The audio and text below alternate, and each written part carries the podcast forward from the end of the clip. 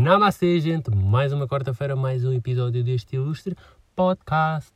Tudo bem, ainda não é ilustre, no entanto, porém, contudo, todavia, os ouvintes, os poucos ouvintes que o ouvem, são ilustres ouvintes, ou seja, poucos mas bons.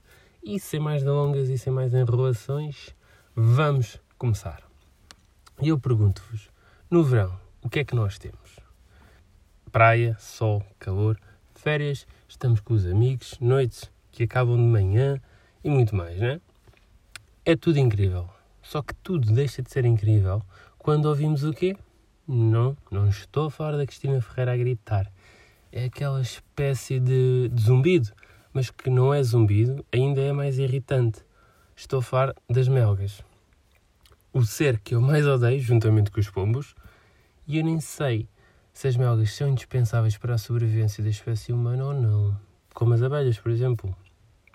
Mas com toda a certeza que são indispensáveis em qualquer altura da minha vida. Isso sim, são.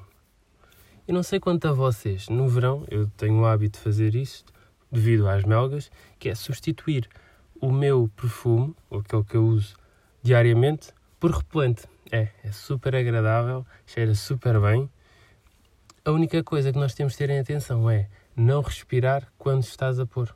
E depois está tudo ok. Nenhuma melga te ataca. Para quem me conhece bem, sabe que desde cedo eu tenho uma guerra com esta criatura molesta. E para ser honesto, antigamente as melgas eram muito mais inteligentes, fora de brincadeiras. Notava-se que eram. Porquê? Porque eram mais matreiras, atacavam apenas de noite eram autênticas profissionais da sucção. Agora não.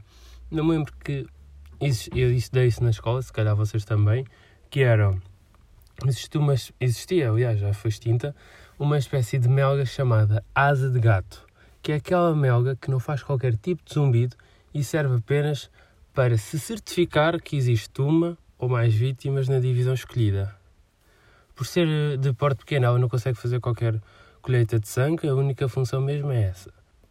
Entrar em primeiro, consoante o que encontrar, comunicar com os restantes e depois executam o plano. E para vos comprovar que tenho razão, em relação ao facto das mesmas antes serem mais inteligentes, eu encontrei aqui duas notícias na net e passo a citar. A primeira diz: Melgas atacam um banco de recolha de sangue e a segunda é: Unidade móvel de recolha de sangue sofre despiste ao quilómetro 12 no IC19 sentido Lisboa-Sintra.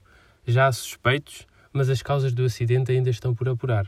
O enxame continua a monte. Ou seja, causavam grandes impactos e nunca eram apanhadas. Agora não.